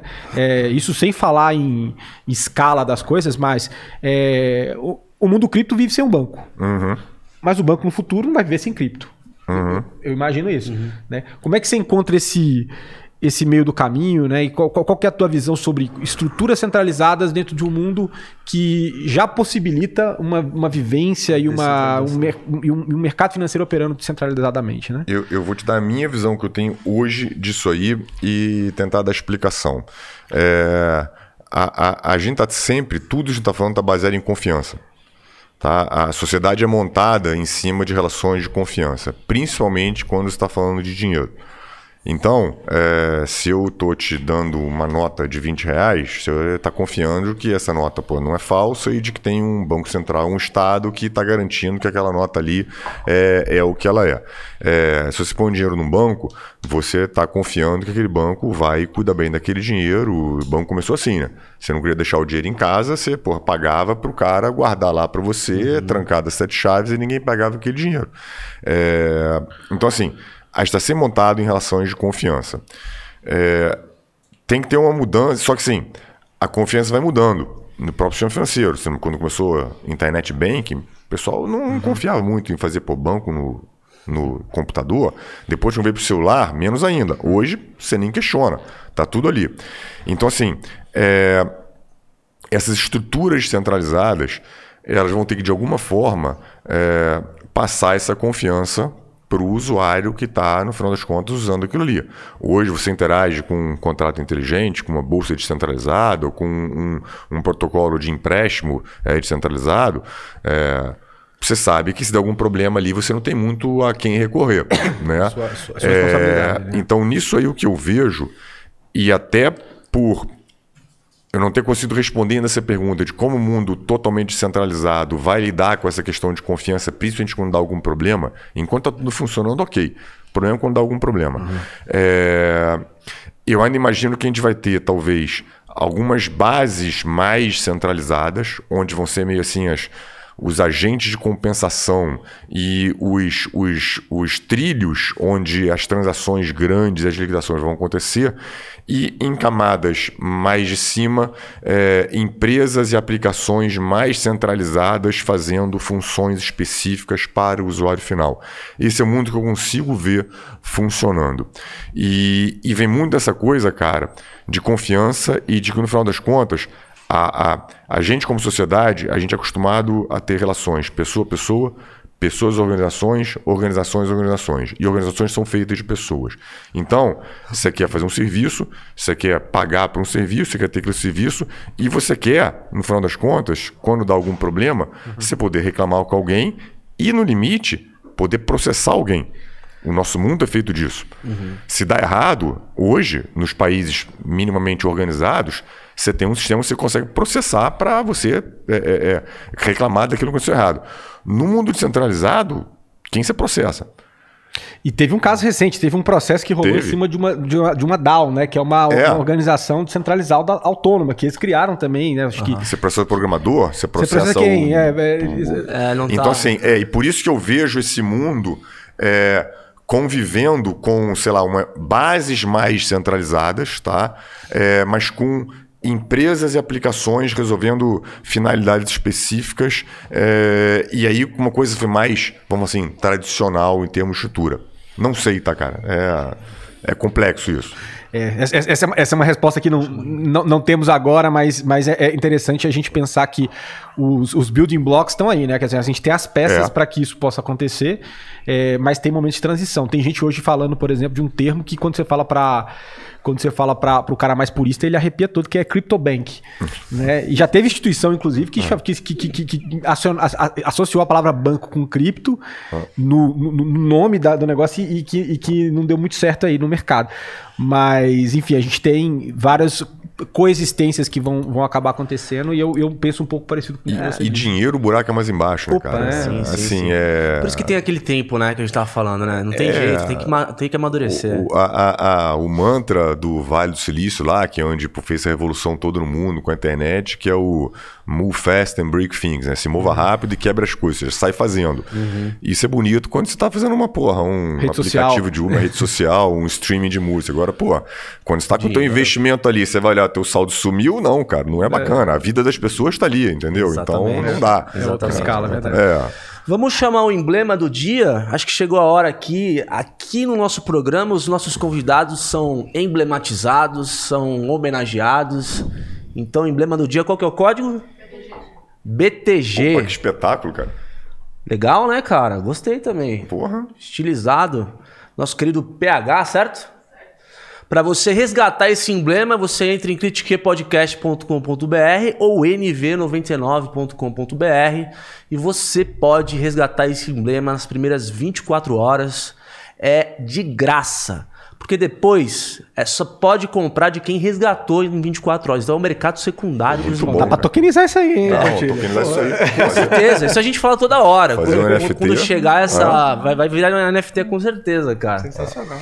E aproveitar e convidar você que está chegando a primeira vez no Critique a virar membro da nossa comunidade. Aqui a gente produz conteúdo com o maior carinho para você do mundo corporativo. Então você pode ser tanto uma abelha operária quanto uma abelha rainha ou quanto um zangão mentorado. No zangão mentorado você tem uma, uma mentoria exclusiva por mês comigo, com o Geiger ou com o Mário. E uma abelha operária, você apoia o nosso projeto de forma simbólica, galera. Então, não deixe de virar membro do Critique e se você se identifica com o nosso conteúdo, compartilha, boca a boca é sempre a melhor indicação. E tem sorteio do livro também, né? Ah, ah, verdade, aqui ó, eu anunciei o meu querido Bruno Diniz aqui como autor de livro, de best-seller, mas eu não mostrei o livro dele, cara, aqui ó.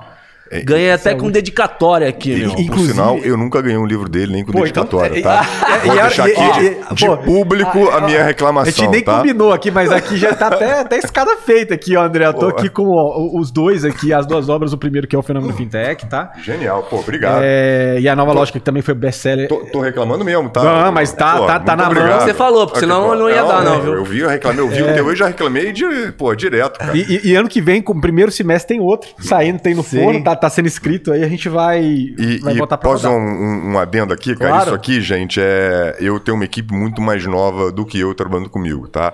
Então é comum, eu sempre dou livro de presente e eu cobro pra ver se o camarada leu, porque as pessoas eles não têm o hábito de ler. Então eu sempre pergunto, cara, vem cá, quantas séries de Netflix você viu esse mês? Quantos livros você leu? E eu fico brigando com os caras que tem que ler. Ler. Sim. É, eu brinco assim, quem lê não precisa acreditar no que os outros dizem. Então, pra galera que tá ouvindo aí, É, boa. Que- o mundo é um mundo de probabilidades. Quando você lê, você traz as probabilidades ao seu favor. é isso. É, isso. Então, assim, eu já li, galera, é um puta de um livro pra você saber mais sobre as tendências do futuro na indústria financeira, né? É uma indústria genial. que tá presente no nosso dia a dia aí, então... Esse é aí um- vai pra sorteio, né? Hã? Tinha um que vai pra sorteio, que eu tinha deixado. Inclusive, a gente Eu- eu pegou, roubei- a gente eu pegou alguns isso. fazer sorteio Ah, depois pra na nossa comunidade, comunidade. né? Na comunidade. Exatamente. Boa, boa. Obrigado, inclusive, o Brunão Não, vamos lá, alguns que aí. isso. E, pô, um prazer. E eu lancei aqui, pô, no final do dia, eu tava com o nome, eu não soltei em lugar nenhum. Foi ano passado, eu falei aqui do Nova É. Lógica, deu, virou best-seller nacional também. E- e, enfim, acho que tem algumas lições aqui interessantes. Quando você lançar o novo, a gente arruma uma agenda pra você voltar. Boa, vamos Fazer um lá. lançamento aqui. Boa. E estamos Então- falando do tema do novo aqui. já. É. Então tem, não tem sabia se podia também. falar. Não sabia se podia não, falar. Essa parte eu posso falar. O nome, É. o nome eu não posso falar ainda. É sobre cripto, tá- galera. Então, Pô, próximo, hein? próximo É, livro do então, Bruno é. aí, a gente, quando for lançar, a gente recebe ele de novo aí. E pra gente voltar ao papo, eu queria tocar num outro ponto que tem a ver com o nosso público, né? A gente está diante de uma revolução é, é, de, de uma nova tecnologia, onde a gente ainda está em processo de maturidade, mas também de formação de mão de obra de qualificada para poder colocar uma estrutura dessa nova tecnologia de pé. O que, que você acha para um jovem que está começando é, que seria bom para se entreter nesse mundo do blockchain, da cripto? O que, que tem que estudar? Vamos lá, isso é uma coisa que eu falo bastante também. É, primeiro que assim, você já tem hoje uma carência muito grande de mão de obra, não só de gente de tecnologia, mas de gente que entenda a tecnologia, nem que seja de forma conceitual, e possa imaginar como usar essa tecnologia nos negócios dele. Então, isso vale para você que tem um negócio e vale para você que está começando a carreira ou mesmo já está na carreira, aqui seja financeiro ou outra, né? É, entender de forma nem que seja conceitual o que, que é tecnologia, é, quais são as bases dela, o que, que ela pode fazer, o que ela não pode fazer. E você não precisa ser um mega especialista, saber exatamente como é que o blockchain funciona, você entender as, os, os, os building blocks ali, as bases da tecnologia para você entender. É, e você vê como que isso vai poder transformar, qual impacto isso pode ter em determinada indústria que você está. Você está começando carreira agora? Cara, de novo, entender tira uma boletinha para você porra, botar o pé na classe de ativo, que você vê o negócio oscilando já, e você se interessar para entender qual é aquele projeto, qual é a tecnologia, o que, que esse cara faz, o que, que esse cara não faz. Tem muito conteúdo uhum. é, na internet. Mas as, fundamentalmente, cara, é se aprofundar um pouquinho tá? E, e, e, entender o impacto que isso pode ter na carreira que você está imaginando. Uhum. Carreira, indústria financeira é mais óbvio, tá? Mas, cara, você vê a revolução que NFT, por exemplo, que citou aqui, está trazendo para todo mundo de arte, que vai trazer para o mundo do entretenimento, que vai trazer para o mundo de é, comunidade, varejo. Cara, tudo isso tem. E sim, tem N casos no mundo de gente já desenvolvendo negócios uhum. bacana com isso aqui. Está muito no início ainda. Uhum. É, Para quem é mais de tecnologia, é você pô, entender a programação, como é que é, como é que o, os blockchains interagem, como é que esse negócio você ter redes descentralizadas. É, permitindo transações de forma praticamente sem atrito de um lado para o outro, tá? É, agora, e ter muita curiosidade. Curiosidade e, como a gente falou, curiosidade e humildade intelectual. Tecnologia, meu amigo, não adianta você achar que não, putz, agora eu entendi. Não, não entendeu. Daqui a dois meses vai ter um cara novo, vai lançar um negócio. Ih, cara, mudou tudo. Então, Sim. assim, é. E interessante que você trouxe, André, porque é engraçado quando a gente olha para trás no mundo da tecnologia. É impressionante quando você se especializa, por exemplo, numa linguagem de programação que uhum. você não usa para absolutamente nada hoje em dia. Você tem que aprender a reaprender, né? Uhum. Isso aí é mandatório no mundo da tecnologia. Você acha que no mundo onde blockchain é, e cripto começa a emergir como, como uma nova tecnologia cada vez mais presente, uhum. vai ter esse reaprendizado constante ou vai ser uma coisa mais padronizada, consolidada, enfim? Não, eu acho assim, vai ser sempre aprendizado constante, cara. E na verdade, sim, a gente fala muito desse termo agora, assim, na verdade isso sempre aconteceu é que agora com a tecnologia acontece mais rápido. Então, antes, talvez, ele não tinha a percepção de que você tinha. Antes, o que assim, você se formava contador, você ficava 50 anos como contador. Uhum. Não é que as coisas não evoluíam, é que elas demoravam mais tempo para evoluir. Então, no nosso horizonte histórico, você não conseguia perceber que as coisas estavam mudando. Hoje não, cara. Hoje, pô, eu tenho, sei lá, 27 anos de carreira, 27 anos eu peguei o final do mercado analógico. Entendeu? Eu fui operador de pregão durante três meses lá no chão, gritando. Então, assim, é, é, é as coisas sempre esse processo de aprendizagem contínua, tá? Só que agora está acontecendo muito rápido. Pô, cripto mesmo, é. O cripto você programava, a principal linguagem do Ethereum é Solidity. Agora Sim. tem a nova, que é a Move, que veio de dentro lá da, da, da Libra e já está um, um monte de projetos novos que estão usando uma, uma linguagem nova. Então, assim, cara, Sim.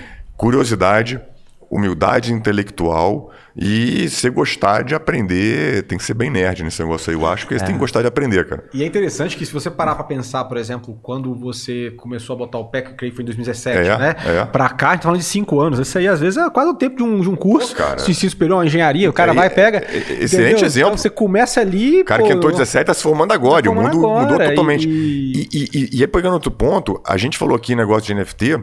É, não precisa só da tecnologia, cara. Uhum. É, é, você não entende nada de tecnologia, mas, cara, você tem uma firma de comunicação. Eu dei alguns exemplos aqui pô, do, dos tokens que as empresas estão lançando. Cara, isso é uma puta ferramenta de, de engajamento, de marketing, de tudo. Cara, tem que entender como é que funciona a tecnologia minimamente e ver como é que se aplica isso aqui. Sim. Entendeu? Então você não tem que ser desenvolvedor, programador, assim, tem que entender como é que funciona. Perfeito. A gente tem duas perguntas aqui. Uma do nosso querido João Flores aqui, ele está perguntando o seguinte: qual a visão dos grandes bancos sobre o Pix? Pensando que gera custo para o banco não repassado para o cliente, mas por outro lado aumenta o número de transações diárias. Ótima conversa, pessoal. Valeu, obrigado, João. Cara, eu acho que assim, o, o, o Pix eu acho que nem tem. Assim, o, o, o Banco Central puxou a agenda do Pix. É, eu acho que o Pix, cara, permite você não só transacionar de forma muito mais eficiente os próprios bancos. Se você pensar bem, é, a gente está começando nisso ainda, tá? Uhum. É, e até curioso que compara com o mundo cripto, mas assim, é, o Pix permite você começar a pensar em coisas 24 horas fora do horário comercial, coisa que antes os bancos não conseguiam. Então, hoje, se eu quiser fazer. É que hoje, o, o o caminho todo não andou, tá? Então, assim, a indústria não está vindo, mas hoje você poderia ter o cara fazendo negociação na bolsa 24 horas por dia, porque você tem Pix para entrar e sair. Uhum. Não Como faz o mercado cripto, funciona. O mercado cripto é 24 O mercado cripto já é, a internet é 24 horas. Então, assim, é, a gente está só começando a ver os novos produtos vão ser criados em cima é, é, de Pix. Então, assim, cara, não, não tem. A gente não, não diria que tem uma visão dos grandes bancos em relação e, a Pix. E é engraçado que antecipou um problema que praticamente estava fora do radar da grande massa da, da população, porque assim, se, é, quando a gente viu a realidade, duas coisas que rolaram com, com o Pix, que ilustram muito o que a gente vê no mundo cripto. Né? Primeiro é que se você mandou, mandou, não volta. Né? Não tem é. recurso. Então, isso, isso já é uma, uma, uma, característica que é do mundo cripto. Se eu mandar para uma uhum. carteira, já tem vários amigos meus que perdeu é. grana alta uhum. porque mandou para uma carteira errada e já era. É. Não tem o que você fazer. É. Né? E outra é a segurança.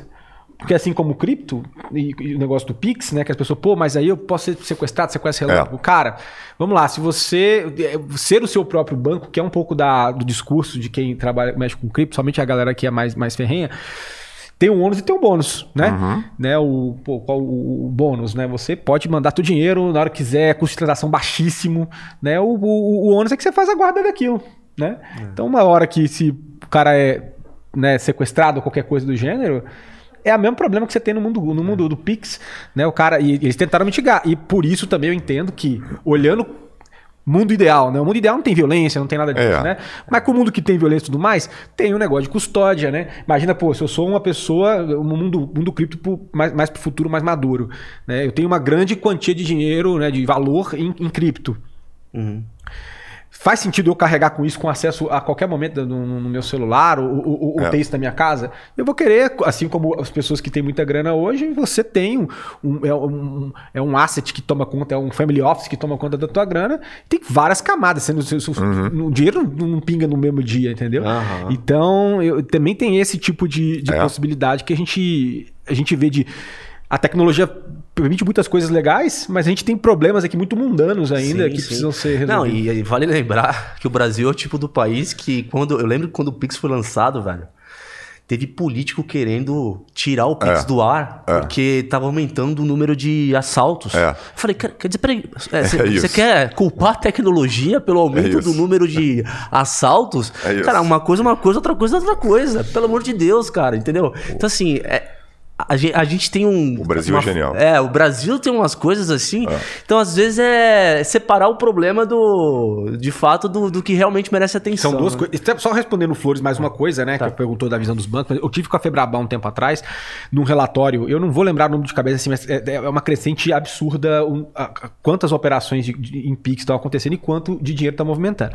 Mas é, quando você compara isso com o market share de outras modalidades, aí a gente fala de cartão de débito débito, crédito e tudo mais, é, fica claro em ver que hoje o Pix está afetando o, o, o, dinheiro espécie.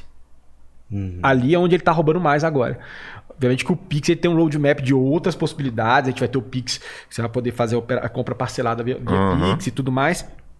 Que aí você começa a chocar um pouco com a indústria de cartão de crédito. Uhum. Mas, assim, vai hoje. Chocar. É, é só para pensar assim: ó, o vendedor de coco da praia tá aceitando Pix. Táxi. Você vai. Tá, então, quando você pega toda essa, essa, essa turma que muitas vezes é, é, é era muito informal é. e ela tá recebendo isso no dia Pix, ela tá, ela tá deixando o dinheiro em espécie de lado. É. Né? O, o, o, e e, e, e para banco isso é bom, tá? Exato. Dinheiro não, é caro. Se, se, se, se, se lidar com dinheiro, manusear dinheiro é caro. É. Tá? E, e, uma coisa que a gente via na China a gente achava, nossa, pô, que coisa, né? O, é, que a Tencent tem há um tempo, né? O QR Code lá, e você via o cara, às vezes, pedindo é, esmola com, é. com QR Code aqui pendurado. Hoje a gente vê na rua o pessoal pedindo é, esmola ou até vendendo coisa em sinal com, com número de Pix, chave Pix. Exato. Então é, é um outro. Dois anos, né, cara? É, muito rápido.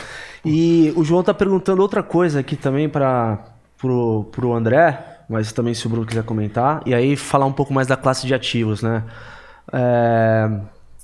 Na verdade é pro Bruno, aí o André também pode comentar. Uhum. Brunão, qual é a sua porcentagem de cripto na carteira. Olha aí.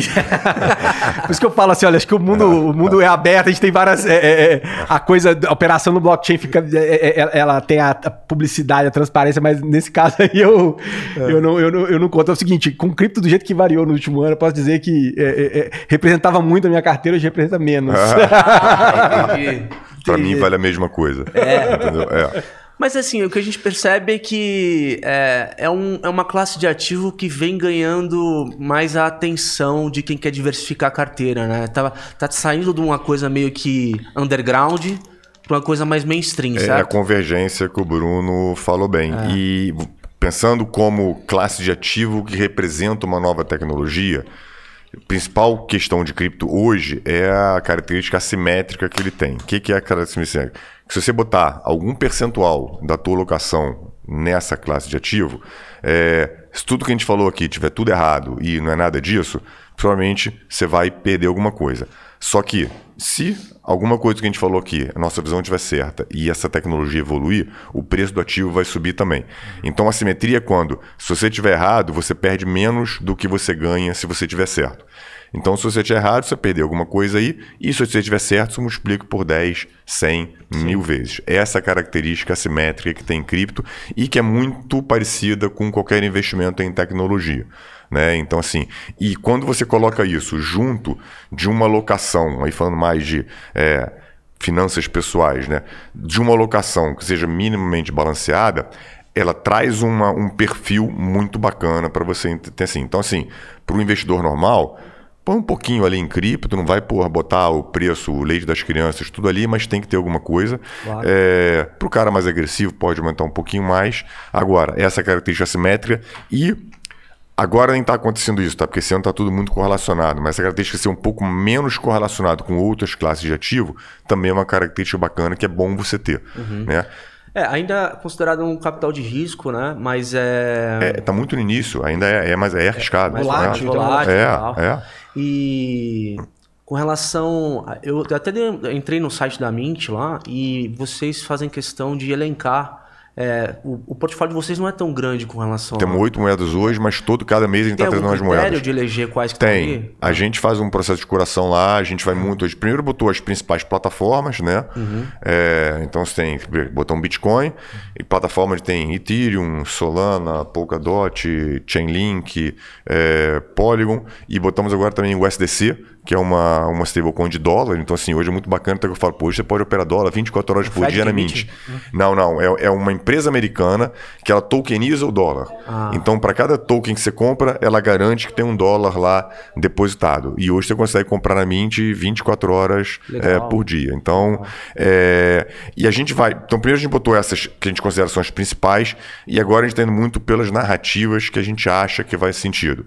Então, o que, que vai ter de Web3, o que, que vai ter de metaverso, o que, que vai ter de é, infraestrutura. Então, é nessa linha que a gente está caminhando. E a gente procura fazer uma curação de projetos que a gente acredita que sejam mais sérios, que tenham desenvolvedores por trás, esse tipo de coisa. tá? Perfeito, né? Tinha uma coisa que, é, pesquisando sobre o tema, eu achei mais interessante é que existem três é, faces dessa história, né? Tem a questão do trade, da especulação, tem o mercado e tem a tecnologia em si, né? Existem teses, é, o, o mercado, ele... Por exemplo, a gente está passando por um momento de juro alto, é, um surto inflacionário no mundo, onde o, o mercado, ele meio que dá uma nivelada no que são ativos bons e o que, que tem uma história boa por trás e o que é aquilo que realmente é passageiro que o mercado vai limpando. Você acha que é um momento interessante justamente para fazer a curadoria dos projetos bons que tem no, no mercado em relação a isso? A primeira curadoria o próprio mercado já faz. Ele vai limpando o que, Automaticamente, que né? é. O mercado é, é, é um processo darwiniano e o mercado é implacável, né? A gente está num momento onde o macro está preponderando, ou seja, a inflação no mundo inteiro e o aumento da taxa de juros pelo Banco Central americano, que emite 70% da reserva mundial, afeta todo mundo. Então está afetando empresas de tecnologia, está afetando cripto, que ainda é uma coisa, por essa característica tecnológica e de assimetria, é, sofre muito quando tem isso aí. É, então, de fato, está acontecendo. Agora, é, isso não fica assim para sempre. Né? Então, um momento de juros muito baixo, você tem excessos que acontecem, bolhas, como aconteceu em cripto. É, Só que agora, cara, assim, por uma questão. Talvez seja o primeiro movimento que foi meio que é, provocado por, um, por motivos que não eram específicos de cripto, tá? Você teve esse ano algumas coisas específicas de cripto, mas que meio que foram provocadas pelo movimento do mercado tradicional todo caindo com a taxa de juros. Mais macro. Né? É, e isso traz oportunidade. Né? Então, assim, se você tiver uma visão de alocação é, e conseguir ter uma visão de médio e longo prazo, é um momento bom aí para você é, fazer alguma alocação, comprar alguma coisa, mas sempre ali mantendo pragmatismo. É, é Legal, legal. E, e é interessante, né, que é da, da, da, impressão que a gente está começando a ver uma, é, um momento de bases mais sólidas, né? Se a gente parar para pensar, por exemplo, em volatilidade de criptos, pega ano passado, como é que foi, e quando você pega os últimos meses, onde ele ficou navegando entre 2000 até 21 ali, 20 no máximo, é, foi um dos momentos mais estáveis, de menos volatilidade do, do Bitcoin, né? Vamos falar Bitcoin especificamente. É, e no final do dia, né, se você começar a ver o- a loucura que a gente teve na época do ICO, dos ICOs e, e- e tudo, né? Quando você tira o foco por causa desse inverno cripto, de um pouco da, da, do- de uma especulação onde atrai muita gente desavisada, e eu acho que um grande problema que a gente ainda tem é educação, É. né? Assim, é, o, é o grande cerne. Assim como o mercado de ações no Brasil cresceu devido à educação, o daqui teve um momento que a gente tinha muito mais gente é, com cripto do que em bolsa. Né? É, e é um negócio muito mais difícil de entender, né? Então assim era muito, é, fica só mesmo na só o chamariz de, de, de- de- de quanto tinha de, de rentabilidade ou de quanto aquilo crescia durante aquele período de tempo, né? E a gente vê que o mercado deu uma, tirou um pouco o foco só na especulação pura e muita construção, né? E a gente estava falando de quem, quem vem para o mercado.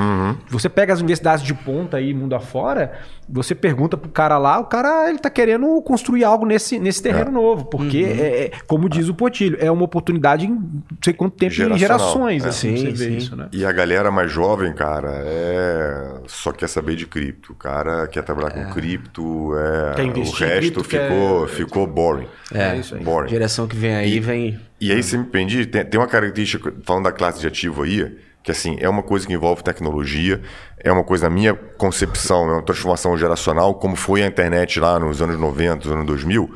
Só que quando você olha para a parte de investimento e você compara, eu comparo muito com a evolução da internet, como aconteceu, porque tem muitos elementos comuns, tá? É, lá no final dos anos 90, tudo que assim, a internet mudou o mundo as empresas do Vale do Silício mudaram a nossa forma de viver. Só que, como investimento, se você não fosse ali da panelinha do Vale do Silício, tivesse estudado em Stanford, fosse amigo de um ou outro, você jamais teria tido oportunidade de investir nessas empresas lá no início. Facebook, Google, Amazon.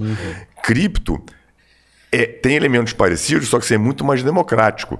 Tudo bem, você não vai pegar o token ali no início, iníciozinho, mas assim que você for listado em alguma, em alguma exchange, você vai e pode estudar, fazer o teu dever de casa e ver se aquilo faz sentido para você ou não. Então, assim, tem essa característica um pouco mais democrática que é muito bacana. Legal. Entendeu? E, Portilho, aí, Brunão, também você pode indicar, se você souber, para o jovem que está querendo.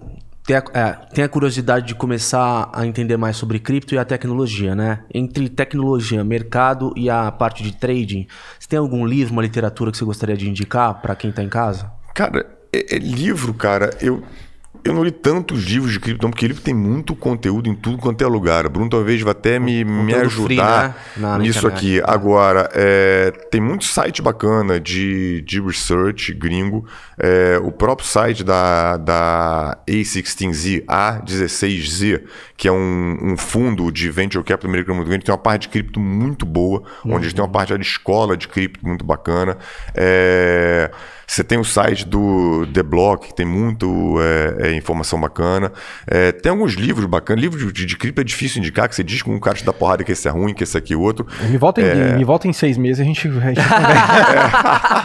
Não, mas tem, mas tem livros bons, tá? a O Fernando, o Fernando Urich tem um O livro Fernando bom. Tem um muito bom. Que é um livro bom, é, que, é, que, é, que é fundamental. Acho que é muito importante ler os papers básicos, tem o paper de Satoshi, acho que é, assim, que é você tentar pegar o, o basicão, tem traduzido em várias línguas, É. inclusive. É, mas como o Potilho falou, a gente tem desde a exame também tem conteúdo Tem o muito bom Future lá, Money que a gente faz, você Money. escreve para lá. É. Aliás, eu vou, até. Você me lembrou agora. Por um acaso, teve. Essa semana, a Bloomberg lançou, não sei se você viu, Bruno, o Matt Levine, que é um gestor da Bloomberg, muito bom. O cara meio que assim, um cara de mercado tradicional. E ele afundou em cripto, ele escreveu uma revista inteira da Bloomberg Business Week só sobre cripto.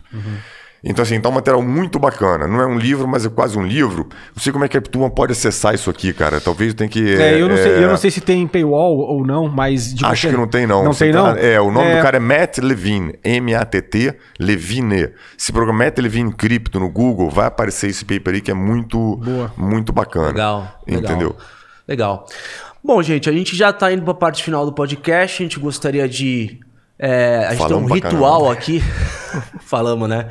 Mas o papo vai embora, cara. A gente nem É. percebe. A gente tem uma- um ritual aqui, a nossa bola de elástico. Os nossos convidados colocam um elástico nessa bola como uma forma de. É, simbólica de que participou, é como se fosse um token no nosso na nossa Colaborativo. rede. Colaborativo, tá aqui, ó. Perfeito. E a Bacana. gente vai para um ping-pong, mas antes a gente, eu gostaria de dar um brinde para você do Opa, nosso, muito obrigado. do nosso Hidromel. uma canequinha. Muito bom.